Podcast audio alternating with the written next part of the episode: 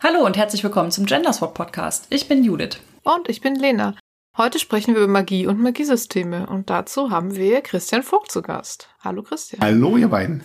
Du bist ja schon zum dritten Mal bei uns zu Gast, aber falls jemand neu dabei ist bei den Zuhörenden, erzähl doch noch mal kurz, wer du bist. Ja, also erstmal vielen Dank für die erneute Einladung. Es ist immer sehr schön, hier zu sein. Ich bin äh, so oft hier, glaube ich, weil ich mit Judith verheiratet bin. Das könnte helfen. Du schläfst mit der Host. und ich schreibe auch mit der Host. Ich bin im Brotjob Physiker und ansonsten bin ich oft mit Judith zusammen Schriftsteller im Romanbereich und Spieledesigner, was Rollenspiele angeht. Wir haben zwei Themen vom Thema, die jetzt beide schon erschienen sind. Die könnt ihr jetzt sofort Pause drücken und sofort kaufen. Yay. Nämlich einmal das schon jetzt öfter erwähnte Anarchidico. Juhu. Ja, das ist unser neuer Roman, spielt in den 20ern in Berlin. Unter anderem PhysikerInnen entdecken in diesem Roman magische Phänomene. Das ist auch einer der Gründe, weshalb wir Christian tatsächlich heute zu Gast haben. Denn was ist das Magischste, was man sich in unserer realen Welt so vorstellen kann? Natürlich PhysikerInnen. Genau. Ja, genau. Das greift Anarchidico auch so ein bisschen auf, wobei es bei Anarchidico darum geht, dass im Zusammenspiel von Naturwissenschaften und Kunst diese seltsamen, nicht erklärbaren Phänomene entstehen. Und es gibt ganz viel so politische Verwicklungen der 20er. Ich stelle mir jetzt gerade schon vor, wie irgendwelche schlimmen Interviews zum Buch irgendwie fragen, ob das ein Sinnbild eurer Ehe ist.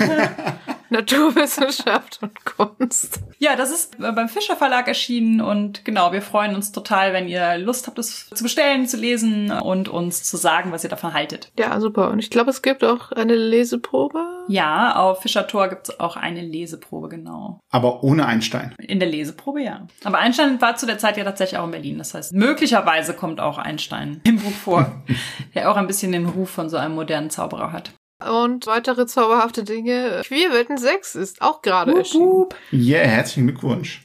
Dankeschön. Ende August ist das Heft erschienen, das heißt, auch das könnt ihr jetzt sofort kaufen, wie immer mit drei Kurzgeschichten und einem Essay im Archivverlag. Wir verlinken es in den Show Notes und würden uns natürlich wie immer freuen, wenn ihr es vielleicht kaufen und lesen möchtet. Genau, da es quartalsmäßig erscheint ist, also mit Ausgabe 6 haben wir jetzt die anderthalb Jahre voll. Unglaublich. Krass. Dann haben wir noch ein paar Dinge, die demnächst erscheinen, im September nämlich. Und da könnte Christian jetzt direkt nochmal was erzählen, denn Guerilla Journalist kommt ja auch im September. Eigentlich sollte es schon im August kommen, aber dann hat die Druckerei den Innenteil einmal gedreht und warum muss es jetzt nochmal gedruckt werden? Jedenfalls, Guerilla Journalists ist ein Rollenspiel, ein kleines Rollenspiel. Es geht um JournalistInnen, die sich mit irgendwelchen großen Entitäten, Konzernen, Kirchen, politischen Institutionen, sowas anlegen und dort Enthüllungsjournalismus betreiben und das Ganze hat auf jeden Fall einen sehr aktivistischen Unterton. Also es geht normalerweise nicht um große Zeitungen, sondern um kleine Podcasts, kleine Zeitungen. Es sind in allen möglichen Zeiten spielbar und in möglichen Settings. Und das Ganze basiert regelseitig auf so einem Mischmasch aus City of Mist, PBTA und Fate. Und das aber alles sehr, sehr schlank. Also jeweils kleiner als alle diese drei Systeme.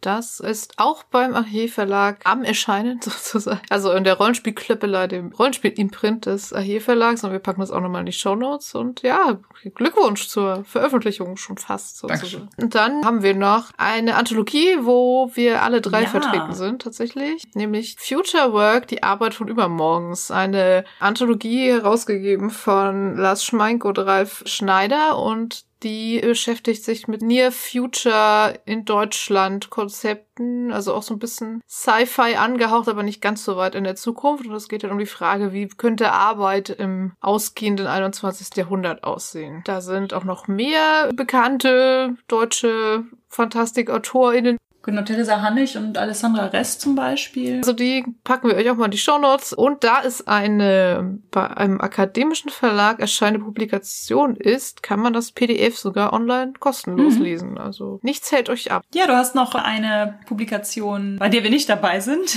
Nämlich, du hast ja. ein Essay im nächsten Science-Fiction-Jahr, was rauskommt, also 2021. In 2019 und 2020 waren wir zwei gemeinsam vertreten. Ich bin diesmal nicht dabei. Ich habe aber deinen Text Text gelesen. Worum ging es nochmal? Der Essay heißt Eine Stimme für alle, wie Internet und Social Media das Geschichten erzählen revolutionieren. Und ja, darum geht's auch. Also ganz viel um den anarchistischen Akt von kostenfreier Kunst im Internet sozusagen. Und was das dann wieder für Wechselwirkungen mit den herkömmlichen Vertriebswegen hat. Klingt cool. Hoffentlich finden die es viele cool. Und ich glaube, die kommt am 15.09. raus und man kann das schon vorbestellen, das Jahrbuch. Und als allerletztes, dann sind wir wirklich fertig, ist Ende September auch noch die 3W6Con und zwar wieder online. Vom 24. bis 26.09. Mhm. Habt ihr schon Runden eingetragen? Bis die Folge rauskommt, habe ich wahrscheinlich eine Runde eingetragen. Ich habe noch ein bisschen hin und her überlegt und habe aber entschlossen, dass ich wahrscheinlich einfach zwei Minigames in Folge anbiete. Ich wollte das Minigame Faceless anbieten. Das ist sowas, wo SpielerInnen Leute spielen, die so KI-gesteuerte Gesichtserkennung überlisten mit Hilfe von Make-up. Dann vielleicht einfach im Anschluss Grounded oder ein anderes aus dem Aces in Space Bronus PDF. Ich biete äh, Gia Journalists an. Das letzte Mal war es eine Proberunde, jetzt ist es eher eine Demo-Runde. Da ist auch gleichzeitig Bundestagswahl, glaube ich. Am Sonntag ist auch Bundestagswahl und ich hoffe, ihr geht alle dahin.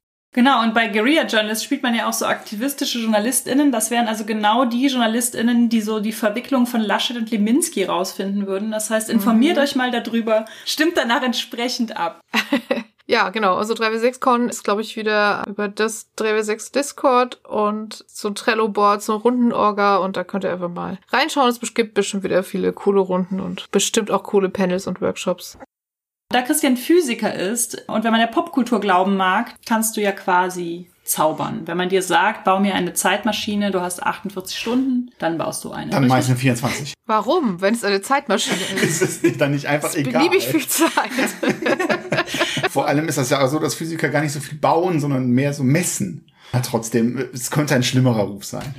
der Preis dafür, wir reden ja noch über Preise in der Magie später, ist dann oft die große Verpeiltheit. Die Single Story des Physikers.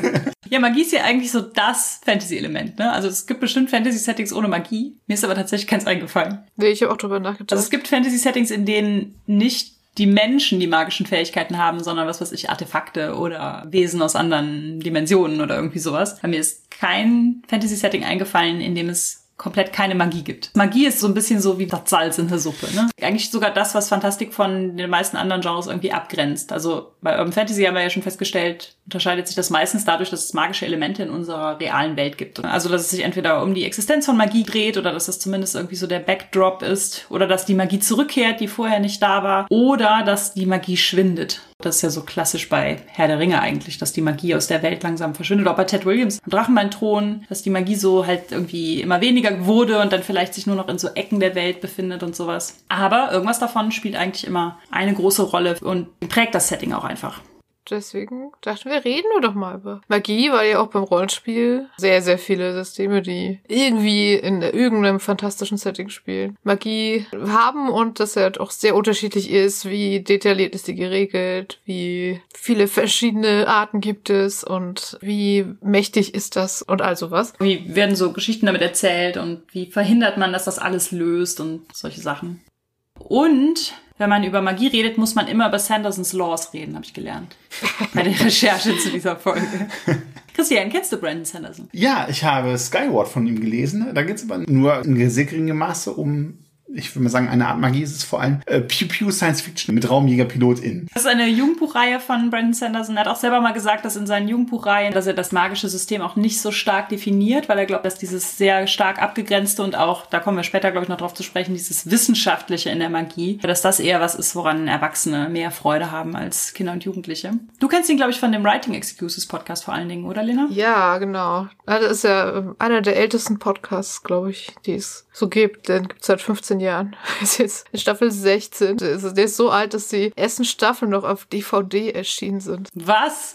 Äh, ja, ich höre mich gerade durch alte Staffeln. Die Folgen sind immer nur so 15 Minuten und ich höre immer auf dem Weg zur Arbeit. Und da erzählen sie so einen Schwank aus den Anfängen. Von den ersten Staffeln gab es so Sammel-DVDs. Ich fand das höchst faszinierend. Okay, wow. Ja, genau. Da ist ja einer der Hosts. Das ist halt so ein Schreibpodcast für hauptsächlich so Fantastik. Immer wieder ganz coole Folgen dabei. Aber gelesen habe ich noch nichts von ihm. Ich auch nicht. Also aus meiner Warte, das bekannteste würde ich sagen, ist diese Mistborn-Reihe. Und die Tatsache, dass er Rat der Zeit zu Ende geschrieben hat. Also genau. er ist ja der Autor, an den Robert Jordan das übergeben hat, auf, also auf dem Sterbebett, sagt man immer so. Und der das dann zu einem Ende gebracht hat. Der hat drei Gesetze niedergeschrieben. In einem Podcast, den ich gehört habe, meinte er, dass er das Sandersons Laws genannt hat. Einmal aus Eitelkeitsgründen und so Überheblichkeitsgründen, aber auch, weil sie vor allen Dingen für ihn natürlich zutreffen. Er meinte, er wollte damit nie sagen, dass das komplett universal und für alle gelten muss, sondern dass das was ist, was ihm ganz besonders beim Weltenbauen, beim Erschaffen von magischen Systemen besonders hilft. Wir haben eine Übersetzung davon gefunden. Ich fand das nämlich tatsächlich auch nicht so ganz einfach zu übersetzen, aber Alpaka Alex hat aus ihrem Blog, der Blog-Eintrag heißt Harte versus Weiche Magie, Magiebau 101 und Alex hat das auf Deutsch übersetzt, diese drei Sandersons Laws. Erstens, die Fähigkeit einer Autorin, ein Problem mit Magie zu lösen, ist direkt proportional zum Verständnis der LeserInnen zu den Regeln der Magie. Ich würde es gut finden, wenn es als Formel da stehen würde. Er hat tatsächlich teilweise so Gleichungen da stehen, ja. Was will uns das jetzt sagen? Also ich verstehe es, wenn man die Magie den Lesenden greifbar macht, dann kann man damit auch irgendwie coolen Shit machen, ohne dass es so wie Deus Ex Machina oder irgendwie an den Haaren herbeigezogen wirkt. Wenn es so einen magischen Plot-Twist gibt, der es den HeldInnen am Schluss irgendwie ermöglicht, irgendwas Cooles zu tun, dann muss das was sein, was im Verständnis der LeserInnen vorher so weit aufgebaut wurde, dass es vielleicht dann immer noch überraschend ist, ist, aber in so einem Maße, dass man denkt, ah, das ist ja vorbereitet worden.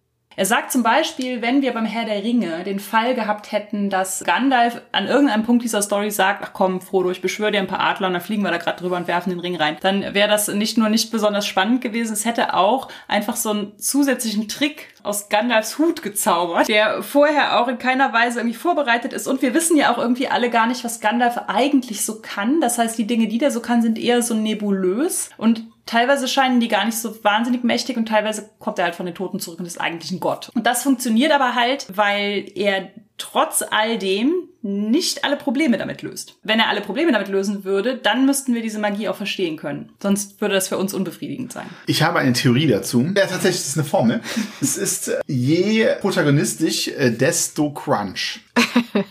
wenn ich in dem Kopf von jemandem bin, der Magie wirkt, dann muss diese Magie mehr Regeln haben. So jemand wie Gandalf, der so mysteriös, mystisch Fähigkeiten hat, da erleben wir nie, wie der dazu denkt. Wenn das die Protagonistin ist, dann muss die, wenn sie darüber nachdenkt, wissen, was kann sie, was kann, kann sie nicht. Und dann muss das Magiesystem härter sein, verregelter. Und das ist auch der Grund, warum es ganz oft im Rollenspiel so ist, dass SCs klaren Regeln folgen, wenn sie zaubern und NSCs gerne mal diese, wie heißt das bei DSA, freie Magie wirken können. Freizauberei. Das ist ein interessanter Gedanke. Der trifft natürlich dann zu, wenn tatsächlich die Protagonistin diejenige ist, die auch tatsächlich Zauber beherrscht. Was tatsächlich gar nicht so oft ist. Also, wo ich jetzt gerade so denke, ja, aber es kann auch Protagonistinnen geben, die wirklich sehr mächtig sind und auch gar nicht so super reguliert. Aber dann muss halt noch ein anderes Problem da sein, was sie überwinden müssen dann muss das Problem nicht daraus irgendwie generieren, dass sie irgendwie einen Zauber meistern müssen mhm. oder so, ne? Ich glaube, da kommt auch noch eine weitere Zweiteilung rein und das ist, glaube ich, ob diese Magie etwas Rationales ist oder sowas, sowas ja. Wildes oder Instinktives oder halt emotionales. Mhm. Ich habe den Eindruck, Magiesysteme, die auf so wilder Magie, Naturmagie, Gefühlen basieren, die brauchen oft nicht, also selbst wenn sie eine Point-of-View-Magie sind, in Anführungszeichen, brauchen die nicht diese starke Erklärung. Ich muss gerade irgendwie an Wanda Vision denken. Wandas Fähigkeiten sind gegen unendlich vermutlich und sie ist die Protagonistin, aber das ist eigentlich gar nicht wichtig, wie gut sie ihre Fähigkeiten beherrscht, sondern das Wichtige ist, was sie damit macht, was sie da verarbeiten muss sozusagen. Die Magie ist da eigentlich nur so ein Mittel zum Ja, Zweck. das liegt, glaube ich, daran, dass die Probleme, die gelöst werden müssen, nichts mit dieser Magie zu tun haben. Mhm. Und das ist der Trick. Dass wir natürlich auch bei einer Serie nicht diese starke Innenperspektive haben, die wir zum Beispiel in einem Roman hätten. Da sind Romane und Rollenspiele ähnlich und das ja. stimmt, es ist schon ein deutlicher Unterschied zum Beispiel zu Doctor Strange, der das ja stärker so formelartig und also wir durchblicken natürlich die Magie bei Doctor Strange auch nicht, aber wir merken, aha, das hat irgendwie was mit so magischen Zeichen zu tun und so Bewegungen und sowas und ist ja dasselbe Universum und trotzdem gibt es zwei verschiedene Versionen so Magie und Zauberkräfte zu wirken.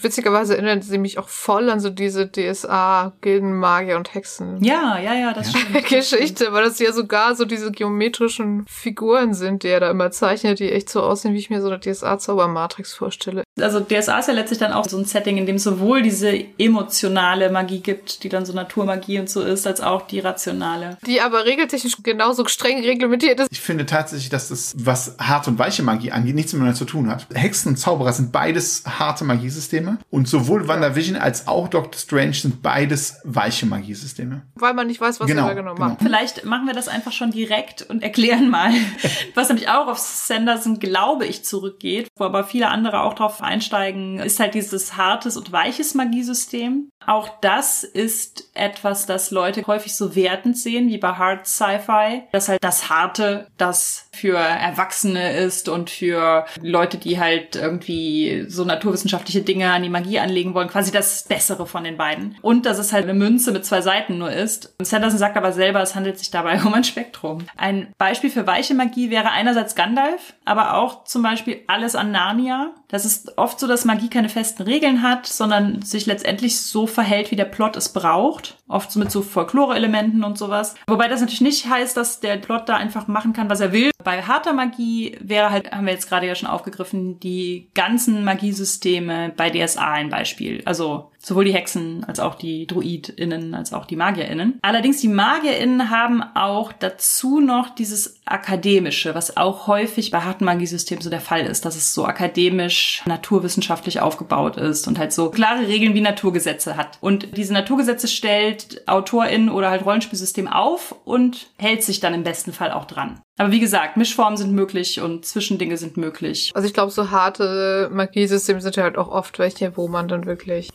Begrenzung hat, für wie viel kann eine Person überhaupt zaubern. Gerade beim Rollenspiel gibt es also Astralpunktsysteme oder Spell-Slots bei D&D oder so. Also das ist wirklich so ganz, ganz streng reglementiert ist. Genau, ich musste auch bei harten Magiesystemen direkt dran denken, dass du so einen Vorrat, so einen Pool an magischer Kraft hast und den kannst du so leer machen. Wenn der leer ist, ist der leer. Ich finde das in N.K. Jeminsons Broken Earth Roman, dass die mit einem sehr, sehr harten Magiesystem anfangen. Das muss ja nicht nur ein Rollenspiel, das kann ja ein Roman sein, wo es ganz klar ist, was können die. Die haben Stufen, in denen sie ein- eingeteilt ist. Und dass das langsam in so ein weicheres fantastischeres Bild sich wandelt, aber immer noch auf so einem harten Grundrauschen bleibt. Letztendlich fängt so mit Geologie an und mit so Veränderungen von physikalischen Zuständen und sowas. Mhm. Ja, Ne? genau. Und auch ganz klar mit Energieerhaltung arbeiten die. Das ist eine perfekte Überleitung zu Sandersons zweitem Gesetz. Denn, das hat er auch irgendwo als Formel abgebildet, Schwächen sind interessanter als Stärken.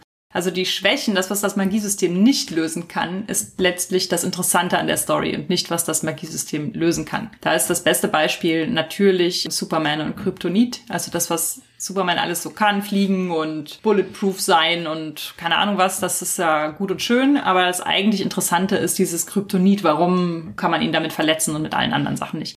Und das finde ich ist bei N.K. Jemisin auch so, klar, wir wissen, was für Effekte die Orogene irgendwie wirken können, aber so das, was die Story mehr ins Rollen bringt, sind die zum Beispiel der Preis, den sie dafür zahlen. Dadurch, dass sie der Umgebung Energie entziehen, töten sie alles durch Frost in ihrer Umgebung und sowas. Ich finde auch ein Beispiel ist genau das, was Lena eben gesagt hat mit WandaVision. Die Schwäche hängt dann auch vom Plot ab, ob es eine Schwäche ist oder nicht. Und wenn, wann das Probleme so gestaltet sind, dass sie es nicht mit Magie lösen kann, und dass die Magie sogar ihr Problem darstellt, dann ist es auch tatsächlich interessant. Können wir vielleicht auch nochmal später drauf eingehen, auf den Preis der Magie sozusagen. Schwächen sind ja immer spannend. Five of all die Power Fantasies, Schwächen.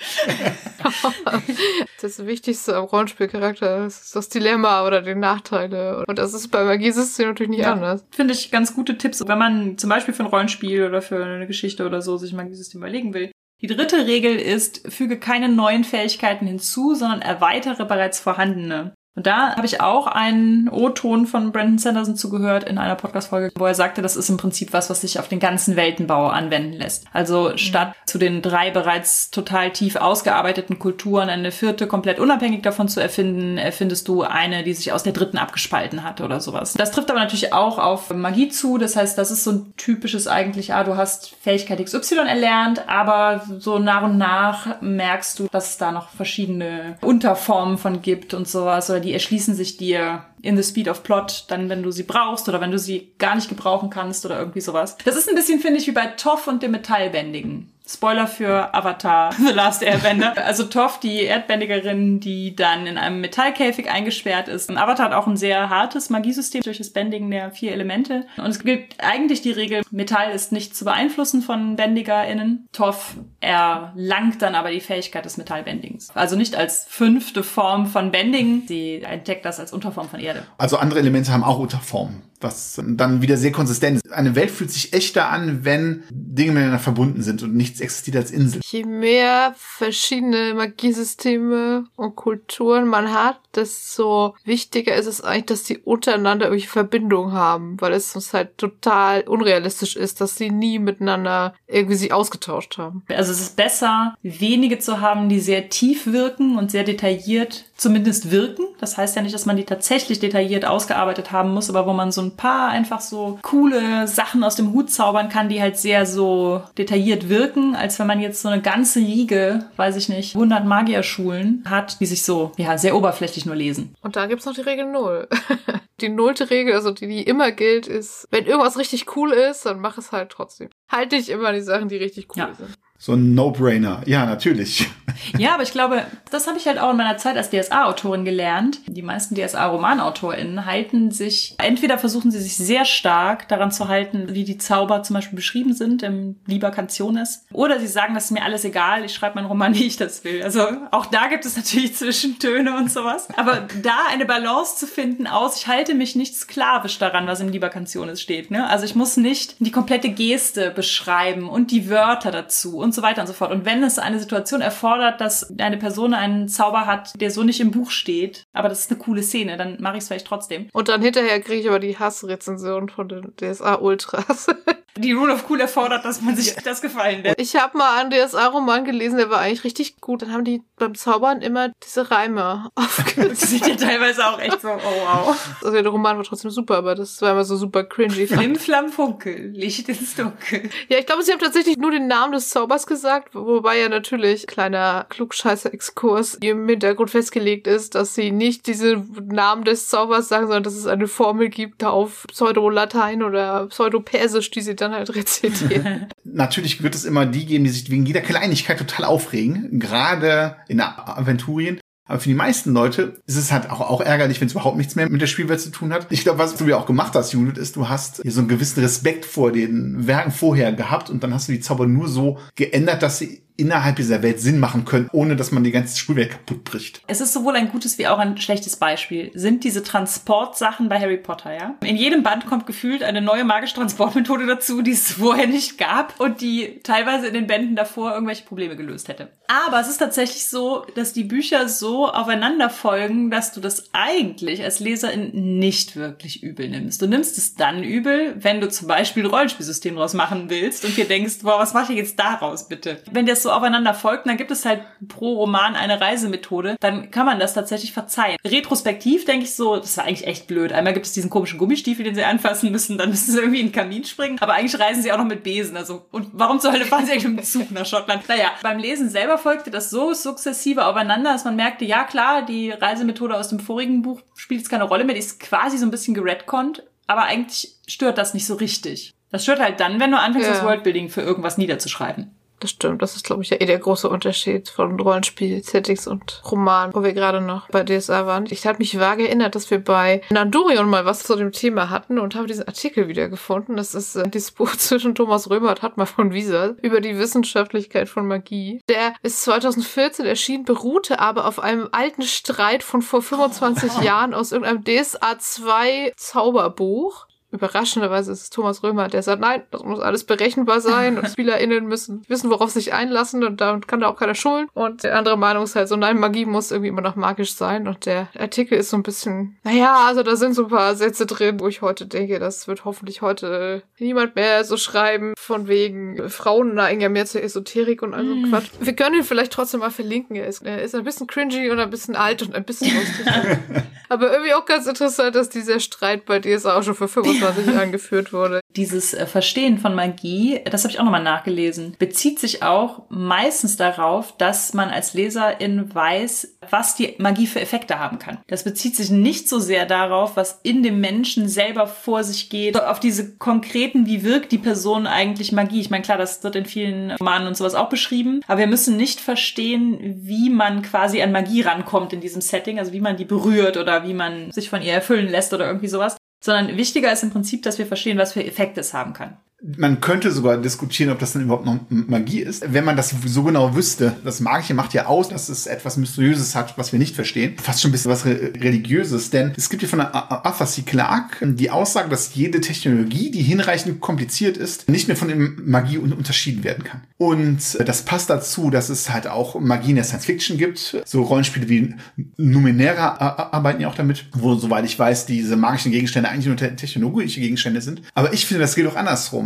jede Magie, die hinreichend gut verstanden wird, ist Technologie. Im Prinzip ist es nur noch ein Werkzeug, das man benutzt und äh, kann natürlich auch interessante Spiele geben, wie zum Beispiel in äh, Eberron bei D&D, da wird ja auch viel Magie fast als Technologie benutzt. Die Frage ist, wie viel Mystisches will man denn und wie viel Werkzeug ah. soll es sein? Du hast gerade eigentlich was Interessantes gesagt, nämlich was Religiöses. Diese Magiekonzepte sind ja sehr oft so etwas Religiöses. Das ist irgendwas mit, was weiß ich, wiedererwachten Gottheiten oder irgendwie sowas zu tun hat. Und auch in ihrem Ursprung, wir haben auch einen interessanten Artikel gelesen, dass unser Verhältnis zu Magie und Fantasy und sowas eigentlich nur entstehen konnte, weil wir in einer säkulären Gesellschaft leben. Weiß ich nicht ganz, ob das immer stimmt. Also es gibt ja zum Beispiel auch so muslimische und jüdische Konzepte von Magie, die ganz stark auch mit der Religion verknüpft sind. Aber es kann tatsächlich sein, dass wir diese Faszination irgendwie deshalb haben. Das Beispiel in dem Artikel war ja, wir können uns deshalb an dem Grusel von Geistergeschichten erfreuen, weil wir nicht an Geister wirklich glauben und Angst vor denen mhm. haben. Und ich glaube, das ist schon auch irgendwie ein guter Punkt. Also wir hatten ja witzigerweise vor zwei Folgen, als wir über historische ähm, Fantasy geredet haben, auch gesagt, je mehr man zurückgeht und je mehr so übernatürliche Sachen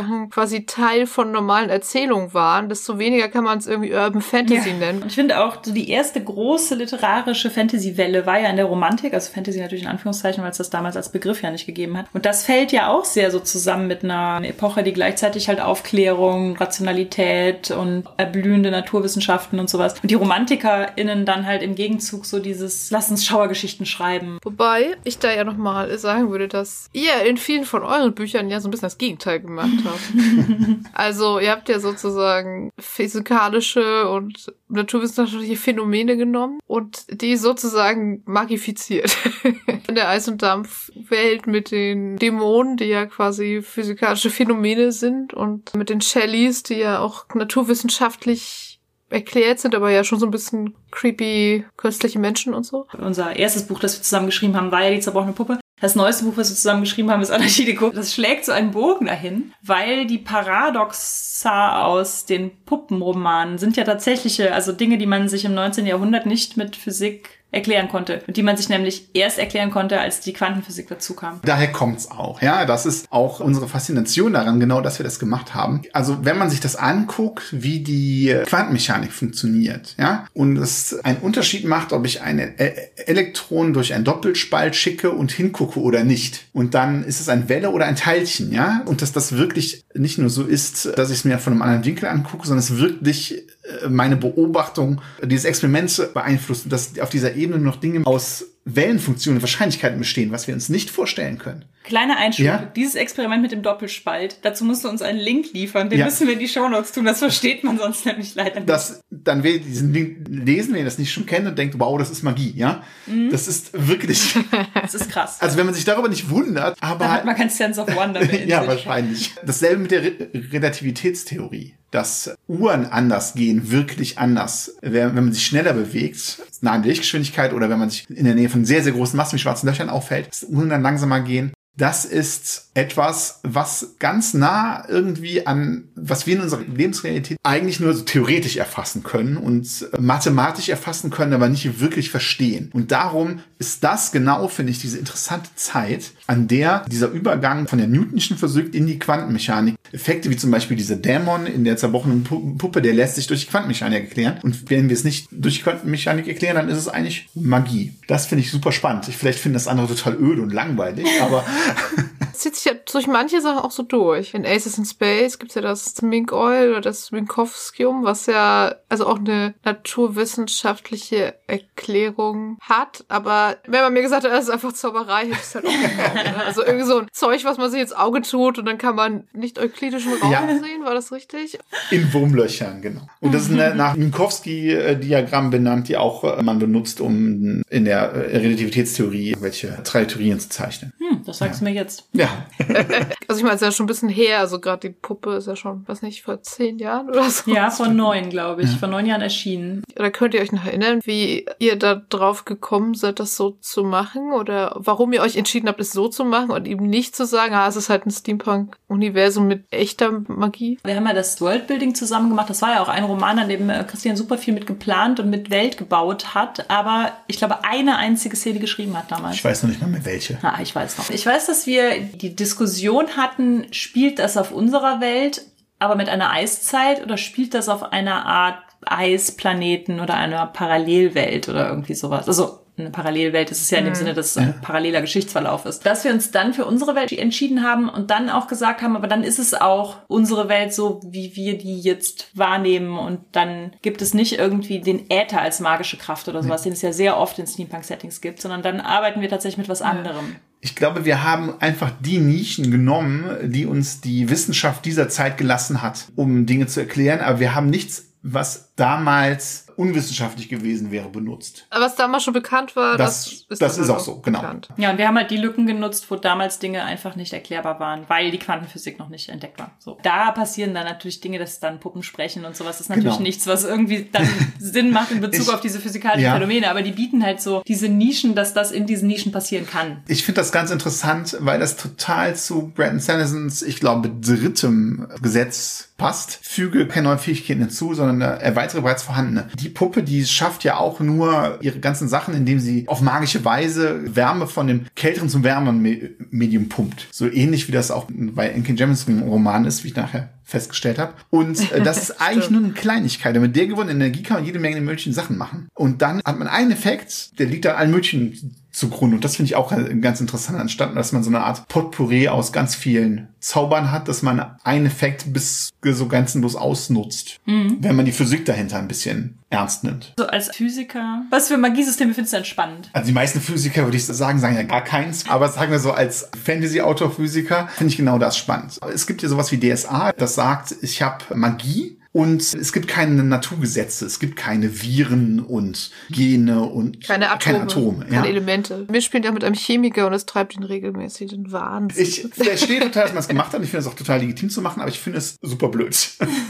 und dafür gibt es halt ganz viel Zauber und so. Ich finde viel schöner, wenn es so ein paar Effekte gibt und mit denen kann man sich dann austoben. Wenn, wenn man sagt, dass die Physik gibt, wie sie ist, und ich kann aber an so ganz kleine Stellschrauben über natürlich drehen und damit kann ich ganz große Sachen machen. Jeder kennt das ja aus einem Kernkraftwerk, das in ganz wenig Materie ganz viel Energie steckt. Das hat hier mit Einsteins E gleich mc Quadrat zu tun. Da ist dieses c Quadrat, das ist eine große Zahl zum Quadrat. Das heißt, nur ein bisschen Materie macht ganz viel Energie damit kann man schon ganz viel machen, wenn man jetzt äh, sagt, man kann das irgendwie manipulieren. Und das ist irgendwie im Prinzip das, was wir in Anarchie Deco machen. Auch wir nehmen diese Energie, die da frei wird, und wir manipulieren die Wahrscheinlichkeiten auf der Quantenebene. Das merkt man in dem Buch nicht, ja, aber das ist für, wenn wir das schreiben, ist das meine Erklärung für die Effekte. Am Anfang ja auch so ein bisschen drüber geredet, ne? Kehrt sie zurück in die Welt, existiert sie in der Welt oder schwindet sie aus der Welt? Bei Anarchie Deco kehrt sie ja mehr oder weniger zurück oder vielleicht auch zum ersten Mal, das ist nicht geklärt. Dadurch ist dieses, was hart und weiche Magie ausmacht, wie ich eben gesagt habe, dass es darum geht, was kann die Magie, was für Effekte macht sie und inwieweit kann ich das als Leserin verstehen. Und das ist im Prinzip das, womit bei Anarchie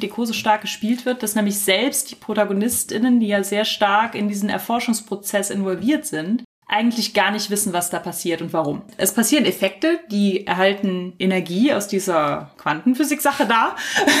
Optisch stellt sich das halt zum Beispiel so dar, dass sich Statuen bewegen oder dass der Blick einer Medusa versteinert oder sowas. Also, dass die sich so Gedanken machen, ist das das, was diese Dinge, diese menschengeschaffenen Dinge tatsächlich irgendwie wollen? Was die Künstlerin intendiert hat, was sie tun? Ist das irgendwie sowas, was so der platonische Idee dieses Dings, was der irgendwie inne liegt? Und das ist aber natürlich was, was die Naturwissenschaftlerin von den beiden ProtagonistInnen einfach mega scheiße findet, dass sie nicht ergründen kann, warum dieser Zauber jetzt so wirkt, wie er wirkt. Wir brauchen nicht nur die Naturwissenschaften bei unserer Form von Magie, sondern auch Kunst. Dieser Einfluss von Kunst und diesem, wer hat das gesagt, Kant, das Ding an sich, dass das Ding an sich das machen kann, was ihm halt inne liegt, dass es diese Kombination immer Naturwissenschaft Kunst ist. Und das macht es halt zu etwas Neuem, was nicht mehr eine Naturwissenschaft ist, weil sonst wäre es ja wie ja, wieder nur Technologie. steckt ja auch eine Intention und diese Intention steckt dann auch in diesem magischen Effekt, aber es ist nicht die Intention der Person, die den magischen Effekt wirkt oder nicht unbedingt. Damit strugglen die so ein bisschen und das sind natürlich irgendwie auch Dinge, die die LeserInnen dann erstmal auch nicht verstehen. Im Prinzip befinden die sich auf dem Weg von einem sehr weichen Magiesystem in ein härteres. Versuchen sie zumindest hinzukommen. Ja. Sie versuchen selber ihre eigenen Regeln irgendwie herauszufinden. Das war auch was, was wir beim Schreiben uns selber klar machen äh, mussten. Wie ist das denn eigentlich? Naturwissenschaft und Kunst. Okay, also wie äußert sich das denn jetzt? Und wenn man jetzt ein Rollenspiel zu Anarchie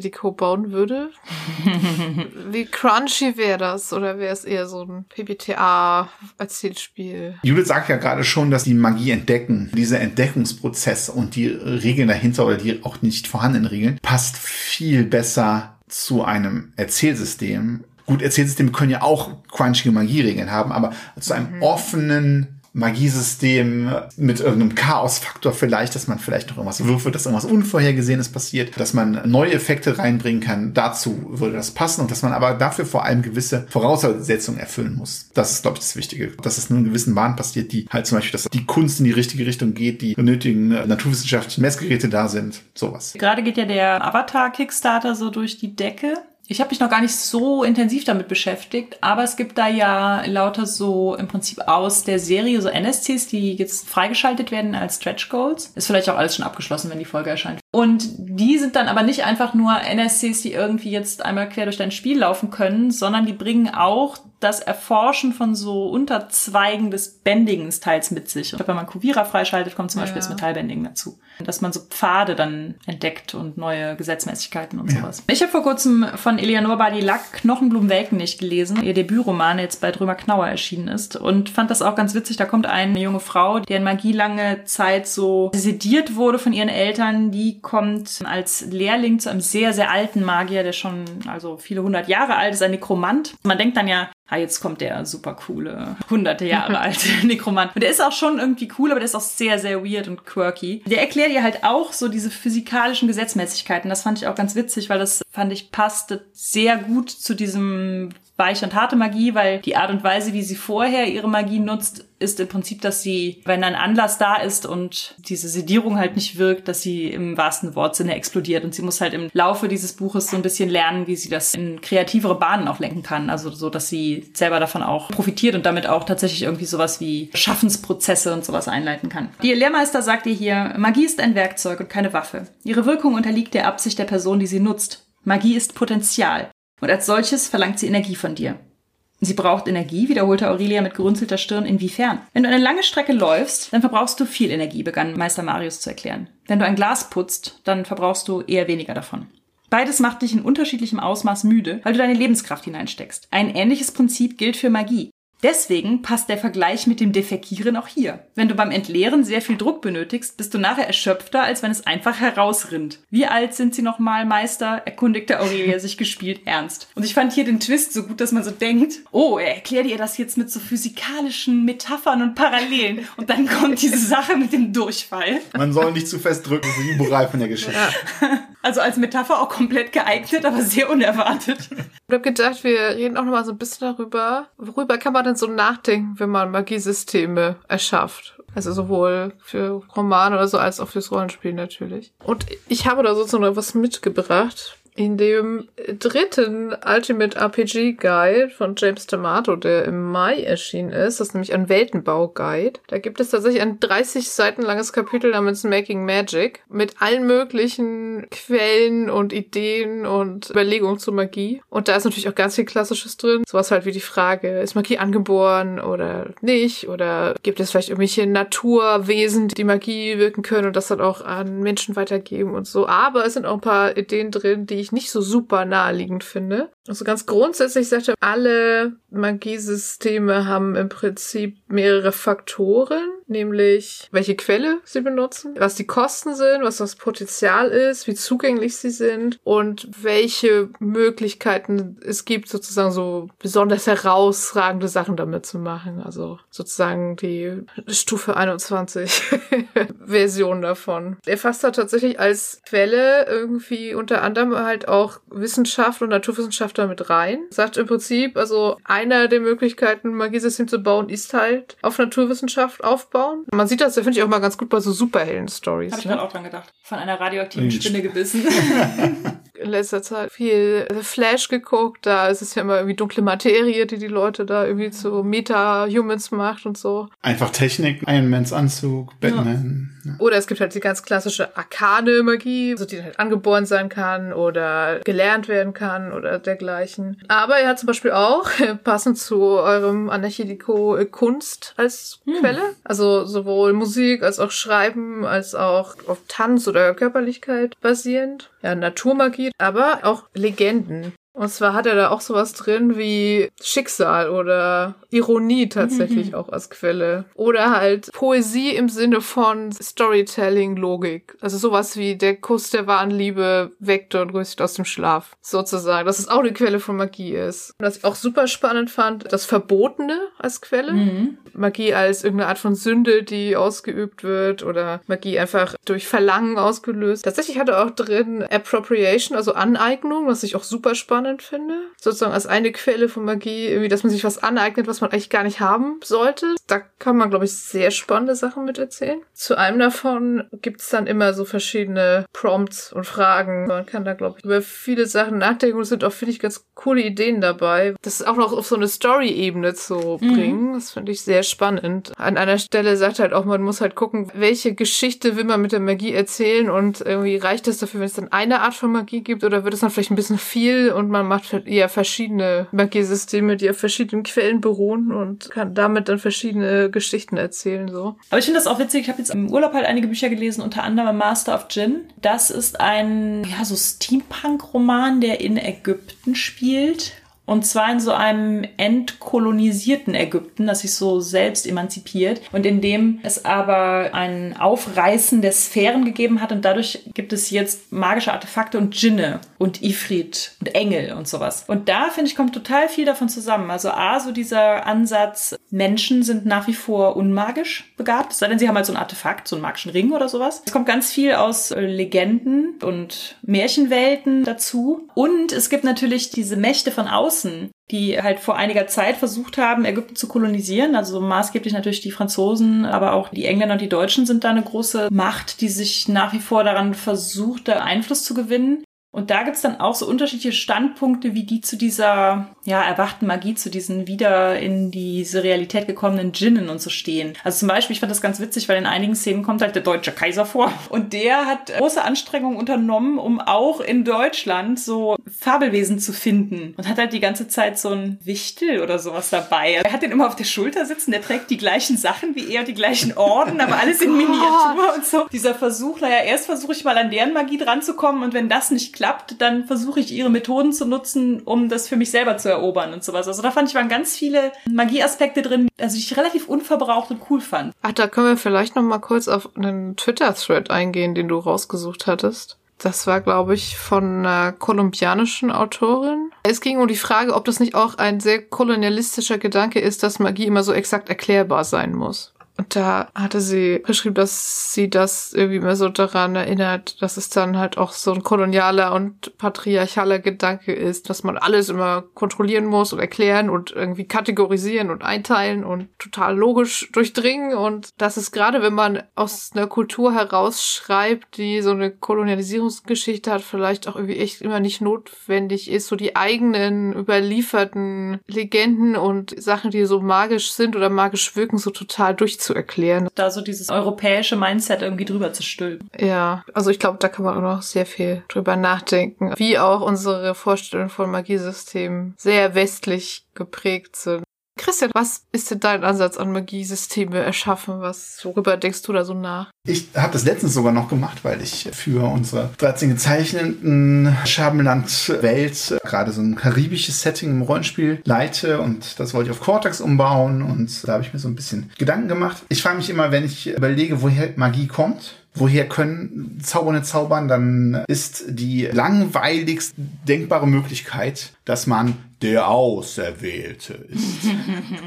Was? Was hast du gegen einen schönen Auserwählten? Aus irgendeinem Grund ist halt die Protagonistin irgendwie ohne irgendwelche Motivation auserwählt und kann deswegen besonders toll zaubern. Das kann man mal mit einem ganz einfachen Kniff, finde ich, dann drehen, dass es doch wieder cool ist. Zum Beispiel, was ist, wenn ich der Auserwählte bin, aber Irgendwann findet man raus, dass man gar nicht äh, der Auserwählte ist, sondern dass zum Beispiel man magisch, genetisch verändert ist, dass man diese Kräfte hat und man ist einfach so eine Art Waffe, die gebaut worden ist oder so. Und plötzlich wird's cool, ja? Und dann ist immer die Frage, welchen Preis hat die Magie? Da ist auch wieder die langweiligste Möglichkeit, Mana-Punkte. Tatsächlich auch diese Spell-Slots, bei denen man sich überlegen muss, wann man was spielt. Ja. Danach ist es weg. Finde ich interessanter, ich ja. als Astralpunkte zu haben, die einfach irgendwann ja. aufgebraucht sind. Ja, ich finde, äh, Spell-Slots macht das Ganze äh, in der Welt auch greifbarer, dass sich das halt aus dem Gedächtnis brennt. Das hat halt auch so ein Tetris-Element. Ja, genau. Also so ein bisschen ein Minigame. Was kann ich jetzt sinnvoll kombinieren? Und das wäre dann auch ein Preis. Also, wir haben ja schon darüber gesprochen. Ohne Preis ist es irgendwie sonst so eine Art zu einfaches Lösungsmittel für alles an Lösungsmittel. Meine ich jetzt nicht, dass die, für die Flecken rausgehen. genau. Und da finde ich interessanter, wenn es was wie ein Pakt ist, der einen Haken hat. Dass man was Persönliches opfern muss vielleicht, dass man eine Erinnerung opfern muss oder sowas. Irgendwie was in der Art. Oder dass es Gegenstände gibt, die einen gewissen Haken haben. Was mich auch umgetrieben hat, ich finde auch dieses weiche Magie verpönt, aber sie ist oft so interessanter. Man muss aber bei weicher Magie aufpassen, dass man trotzdem immer so seine eigene Welt ernst nimmt. Dass es nicht einfach immer weiter aus dem Hut so lazy geschüttelt werden kann. Zum Beispiel bei Game of Thrones ein konsistentes Bild, gerade in den Romanen. Und die Serie ist auch sehr konsistent und die nimmt sich selbst ernst. Und plötzlich haben die Creators dann keine Buchvorlage mehr. Und plötzlich passiert sowas, dass Drachen mit Überschallgeschwindigkeit reisen. Dann mit der Begründung, es ist ja Magie. Gerade wenn sich da oben einer drauf festhält, ja, während der genau. Ja, aber Reisezeiten bei Game of Thrones sind auch sowieso nur mit der TARDIS zu erklären. Gerade wenn dann diese Begründung kommt, wenn man nicht einfach sagt, ich habe nicht so genau geguckt, mhm. ja, geschenkt. So, der aber, Plot erforderte das jetzt, dass die relativ genau, schnell da sind. Traveling at the speed of plot. Ja. Aber dann zu sagen, es ist ja Magie, das ist einfach nur billig. das stimmt. Das dritte, wo ich mir Gedanken mache, ist, was ist mit den Nicht-Magien? Gibt ja diese DSA oder D&D-Kurve, die damit losgeht, dass die Zauberin oder der Magier oder was auch immer so kurz vor der Lebensfähigkeit ist in so einer Abenteuerwelt und der Krieger alles platt macht. Und dann kommt dieser Turning Point, in dem der Krieger nur noch zuguckt, wie die Magierin, wie die Feuerbälle alles platt macht. Ich finde es da interessant, dass Sword and Sorcery nicht immer, aber oft hingeht, und sagt, Magie ist böse und die Heldinnen, die sind total die tollen Kämpfer, aber die, die Magie ist eher die Herausforderung. Ich finde, das passt immer dazu, dass man sich überlegen kann, dass es eigentlich immer interessanter ist, dass man gezwungen wird, wenn man mit was Magischem konfrontiert wird, das zu überwinden. Durch Cleverness zum Beispiel, typisches Beispiel ist der Disney-Film Aladdin, wo dann der Bösewicht dazu verleitet wird, sich selbst in einen Djinn zu verwandeln, um ihn dann irgendwie einkackern zu können. Äh, genau, und wenn man schon mit Magie arbeitet, das kann man ja auch übertragen, dass man diese Cleverness in die Magie einbaut, auch an Anwendung der Magie, dass man nicht immer weiter Effekte hat, sondern wenige, die man clever einsetzt. Das heißt, in dem Moment, in dem die Lernkurve so wird, dass die Kriegerin neben dem Magier nichts mehr zu melden hat, ist im Prinzip der beste Zeitpunkt, um den Magier zum Schurken werden zu lassen, oder? Ja, das ist eine gute Idee. Also ja, bei den Drachenlanze-Romanen, also ich will jetzt die nicht auch spoilern, aber da passieren ja auch so Dinge, dass der Magier der Party ne, böse wird und sowas. Das passt vielleicht wieder zu Sword and Sorcery, dass wenn dieser Turning Point kommt, dass der Magier so mächtig wird, dass er dann, was weiß ich, den Versuchungen des Bösen erliegt. Das ist ja auch so ein klassisches, das ist ja bei Star Wars auch so. Wie können wir Magie austricksen, obwohl Magie eigentlich das ist, was bereits austrickst? Nicht mächtiger, schneller, leichter, verführerisch. also im besten Falle kann es ja auch so sein, dass man den super advanced Magiecharakter in der eigenen Gruppe hat, um den feindlichen super advanced Magiecharakter überwinden mhm. zu können. Im Roman oder in, in Filmen oder so macht dieses, der Turning Point ist das, wo die Magie mhm. das Böse wird, macht da natürlich mehr Sinn als in der heimischen Rollenspielrunde, wo halt einfach der Magier dabei ist. Ich habe auch schon Sachen gespielt, wo ein zaubernder Charakter den ganzen Plot gesprengt hatte. Aber ich habe auch schon Abenteuer gespielt, die waren halt drauf zugeschnitten, dass da hochrangige Magier unter den SC sind und die hatten dann auch gut zu tun. Wie, es ist dann nicht Es gibt ja immer noch so Tricks. Wirft der Magierin in der ersten Hälfte des Abenteuers lauter Phänomene hin, damit sie sich mit Hellsichtzaubern leer zaubert und dann am Ende nichts mehr kann. Ich finde das eigentlich ein bisschen schade. Modernere Systeme gehen ja oft hin und sagen, du würfelst deinen Wert und dann würfelst du ihn gut oder schlecht und hast vielleicht noch Knuffelpunkte, die du verwerten kannst oder Stunts oder äh, nenn es, wie du es willst. Und dann machst du das Ding. Aber ob du das Ding magisch machst oder mit Cyberware oder mit einer gefürchteten Zunge, ist im Prinzip egal, weil die Effekte gleich sind. Am Ende kriegt das Gegenüber drei Verletzungen oder drei Stress, wie auch immer. In einem Mental Condition. Genau. Ob die mental sind oder körperlich oder emotional, weiß ich nicht. Das ist ja eigentlich, dass die Magie dann nur noch zum Fluff verwendet wird, eigentlich schöner. Und dann hat man es automatisch gebalanced, ohne dass man zu diesen Tricks greifen muss. Kleine Wärmeeinlage für Erzählspiele, so. Kommt hier sonst nie vor. Genau. Ich finde tatsächlich auch so die Möglichkeit zu haben, halt clever zu sein, aber mit Magie clever zu sein. Schön. Was ich super gut finde und super gerne mag, äh, deswegen spielt das auch so eine große Rolle, sowohl bei die 13 Gezeichneten als auch jetzt bei Anarchie Deco, ist, wenn alle grundsätzlich in der Lage sind, Zauber zu wirken. Bei den 13 Gezeichneten ist es ja so, dass das Handwerkszeichen sind. Du musst schon relativ gut sein in deinem Handwerk. Aber das sind ja Dinge, die du erlernen kannst und die halt was mit einer Ausbildung und dann halt auch mit der Zugänglichkeit dieser Ausbildung zu tun haben. Leute nutzen das halt, um sich auf dieses Wissen zu setzen und es von denen fernzuhalten, wo sie denken, die sind nicht würdig. Die wollen wir einfach nicht, dass die das haben, die sind zu arm. How dare they? Bei äh, Anarchie ist es natürlich auch so, also dadurch, dass das etwas ist, das in Harmonie von Kunst und Wissenschaft entsteht, sind das Dinge, die grundsätzlich geschaffen werden können. Du brauchst auch immer irgendeine Art von Ausrüstung. Aber so, wenn du das mitbringst und das Wissen dazu hast, wie man es macht, dann brauchst du nur noch ein Zweierteam aus KünstlerInnen und WissenschaftlerInnen, um diese Effekte zu erschaffen. Das bedeutet aber natürlich auch wieder in dem Moment, in dem diese Effekte an der Universität entdeckt werden, gibt es natürlich Leute, die sagen, oh, prima, das gehört jetzt uns. Und andere Leute, die wiederum sagen, nein, ich finde, das sollte allen gehören. Oder ich finde, das sollte keinem gehören. Oder ich finde, wir sollten hier einen Deckel drauf machen und nie wieder darüber und sprechen. Die wichtigste Frage, kann man daraus Waffen bauen? Ja, sowas halt. Ne? Das finde ich halt super interessant, wenn wir was entdecken in einem Setting, das wenig Magie kennt, wenig bis keine Magie kennt. Und da kommt ein Wissen auf, mit dem sich alle Leute im Prinzip selbst ermächtigen können. Das gefällt mir immer besser als diese, tja, du armer Tropf, du bist ohne Magie Magie geboren, dann wirst du jetzt Schmied. Dinge, die biologisch angeboren dann für immer so sind, ist irgendwie auch bei Magie scheiße. Ja. Bei anderen Sachen auch. Hm. Ist doch viel schöner, jetzt bist du Schmied und jetzt fang an zu zaubern. Ja, genau. Ich finde auch diese ganze Muggelsache bei Harry Potter steckt auch sehr viel so nicht so coole Gedanken ja. drin zum Thema angeboren. Ich finde es auch bei DSA immer noch sehr schade. Zugegebenermaßen kannst du immer noch göttliche Magie irgendwann lernen. Ich finde auch total interessant, dass bei DSA sowohl Magie als auch die Liturgien für die Geweihten sind ja eigentlich, also wenn man sie bei The Book spielt, wirklich super verregelt. Existierende Götter, die irgendwie Dinge tun, sind ja quasi auch Magie. Ja. Auch wenn das eine aventurische Person anders sehen würde. Und die können ja tatsächlich auch Wunder wirken oder so. Und man kann ja theoretisch auch hingehen und irgendwie zu Gott XY beten, um Wunder bitten. Und das kann dann auch tatsächlich passieren. Und das wäre dann natürlich wieder komplett weiche Magie. Oder halt auch zum Beispiel bei City of Mist, wo man eigentlich halt auch immer ganz feste Power-Tags hat und würfelt, aber man kann halt diesen einen Stop Holding Back Move machen mhm. und damit was machen, was noch nie da war, sozusagen. Und einfach nur sagen, was man in der Story damit erreichen will. Also quasi eigentlich das absolute perfekte Beispiel für Probleme mit Magie lösen. Ja. Aber weil es halt irgendwie cool ist und den Preis auch immer fordert, finde ich es irgendwie da irgendwie ganz cool. Der einzige Vorteil, den dieses, es gibt Magier und Nicht-Magier bei DSA hat, ist, dass man eine Geschichte darum drehen kann, diese größte Kampagne, die drei die eben nicht die 13, sieben gezeichneten, die sind ja darauf aufgehangen, dass Borberat ein legitimes Anliegen eigentlich hat, dass er allen Menschen Magie geben will, ja. Und das macht einen ganz interessanten Konflikt. Diesen Konflikt gibt bei Avatar auch, genau gesagt bei Korra, zwischen Bändigern und Nicht-Bändigern. Und das finde ich dann wiederum ganz spannend, wenn das auch genutzt wird, um diesen Konflikt aufzubauen. Ich kann mich da auch aus Werwolf, The Apocalypse noch dran erinnern, dass es so einen Tribe aus Werwölfen gab, die so Rituale mit getöteten Werwölfen durchgeführt haben, um sich dann deren Haut zusammenzustückeln und zu so Skinwalkern zu werden.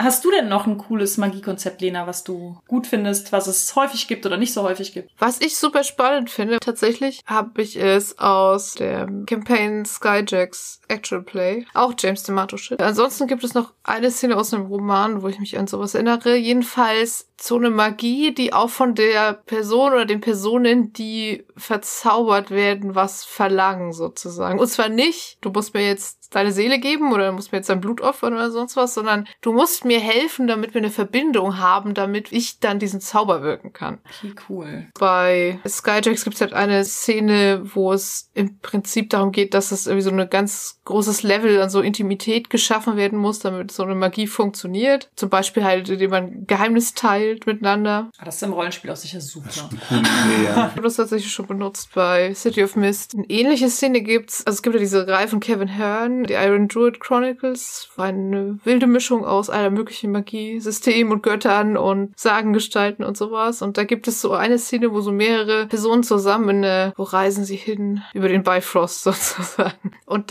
dazu muss dieser Druide, der den Zauber wirkt, sie so gut kennen, dass sie ihm alle erstmal so eine Geschichte erzählen müssen über irgendwas Wichtiges aus ihrem Leben. Und das ist dann im Buch auch so richtig so als eine Art Flashback ausgeschrieben. Also die Idee von auch so einer Art, ich sag mal, Community Magic, die halt immer so mächtiger ist, je mehr Leute sich irgendwie daran beteiligen und halt auch so dieses äh, Verletzlichkeit und Intimität als Quelle für Magie finde ich halt irgendwie super spannend. Und ich glaube, da würde ich auch gerne mehr zu sehen. Und es erinnert einen so ein bisschen an so wahre Namen-Magie-Sachen, ne? Die sind ja auch oft. Mhm. Äh, und ich musste auch, lustigerweise ist das ja auch nordische Mythologie. Ich musste gerade an Magnus Chase denken. Wir haben die Trilogie von Rick Riordan. Leider ist das die Finalszene, deswegen werde ich die auch gar nicht spoilern. Aber das hat auch was ganz ähnliches, dass da so ganz viele so persönliche und emotionale Momente von den einzelnen Figuren in dieser, ich sag mal, Heldengruppe plötzlich so eine magische Komponente weben. Das fand ich auch super super, super cool. Ja, eigentlich sind wir jetzt mit unseren Gedanken zum Thema Magiesysteme und was wir an Magiesystemen mögen und wie wir an Magiesysteme herangehen, einigermaßen durch. Wir haben uns fürs Audio extra in diesem Monat überlegt, dass wir noch ein bisschen so unsere Top 3 aufstellen aus so, was für Magiesysteme wir gerne mögen, was für magische Artefakte und sowas. Und im Gegenzug dann noch unser Top 3, was uns so richtig ärgert. Wenn ihr das hören wollt, das ist ein Patreon-Tier, das ihr über Patreon auswählen könnt und dann kriegt ihr immer ein monatliches Audio extra von uns. Haben wir noch ein Fazit? Ja, ich überlege mir, wie man dieser Community-Gedanken in meine aktuelle Rollenspielrunde einbaut. Uh, da spiele ich mit. Das ja. ist sehr gut. ja, ich erschaffe die Magiesysteme meistens so on the fly und ergänze Dinge, wenn ich sie brauche und sowas. Und die Sachen von James D'Amato, die du aufgezählt hast, das sind im Prinzip natürlich all die Fragen, die im Laufe einer Geschichte sowieso auftauchen. Aber ich fände es auch mal ganz interessant, sich das im Laufe des Schreibens oder so nochmal so ganz dezidiert irgendwie klar zu machen. Ich glaube, man kann auch Magiesysteme ähnlich wie Storytelling und so Weltenbau queeren. Und das ist halt so dieser Community-Gedanke auch so ein bisschen. Und ich werde da noch mal mehr drüber nachdenken. Cool. Ja, vielen Dank, Christian. Vielen Dank für die Einladung. Es war super interessant. Dankeschön. Ja, danke, dass du da warst. Und denkt dran, wenn ihr all das in der Romanumsetzung lesen wollt, dann könnt ihr jetzt sofort Anarchie die Co bestellen. Ja, bitte, bitte. Bitte, danke. Ja, das war unsere 38. Folge zum Thema Magie. Feedback zur Folge lesen wir gerne auf Twitter unter genderswappod, auf Instagram unter genderswappodcast, per Mail an feedback at genderswap-podcast.de oder als Kommentar auf unserer Website www.genderswapped-podcast.de. Wenn ihr unseren Podcast mögt, erzählt doch euren FreundInnen davon, gebt uns eine positive Bewertung auf iTunes oder ihr spendiert uns einen Kaffee oder schwarzen Tee. Den Coffee-Link findet ihr unter der Folge. Ihr könnt unseren Podcast und andere tolle Projekte von Judith und Christian Vogt auf Patreon unterstützen. Und für aktuelle Infos über Neuerscheinungen, Termine und mehr könnt ihr unseren Newsletter abonnieren. Die Links findet ihr ebenfalls in den Show Notes. Wir hören uns im Oktober, sagen danke fürs Zuhören und bis zum nächsten Mal. Tschüss.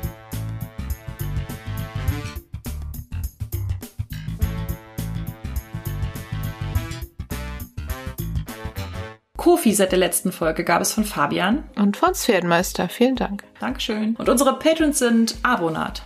Adrian. Alexander. Alexander. Amadale. Andrea. Anna. Antonia. Bapf. Benjamin. Björn. Boni. Brophy. Bruno. Busy Lizzy. Katrin. Christoph. Cypher. Dead Operator. Daedalus Root. Evelyn. Fabian. Gadget O'Brien. Harald. Henning. Hungerhummel. Janis. Jan Niklas. Jasmin. Johannes. Julia. Julia. Kai. Karma. Karl-Heinz. Katrin. Kai. Kirsten. Lara. Mara. Marcel. Marco. Markus mit C. Markus mit K. Max. Merlin. Mika. Micha. Michael. Noch ein Michael. Mofte. Moritz. Mr. B. Natschi. Nerd Meets You. Nico. Niklas. Nie mehr. Nina. Nu der Tim. Oliver. Olivier. Olli. Pascal, Patrick, Philipp, Ramon, Resa, Sabina, Sarah, Schreiberling, Skimi, Shelly, Sol, Sven Meisters Spiele, Sven, Tütenclown, Tanja, Technosmurf, Tellurian, Tentacle Duck, Thorsten, Tino, Tjörn. Tobias, noch ein Tobias, und Tobias. Unique UU Vic. Zeitinger. Und Senja. Vielen, Dank. an euch alle.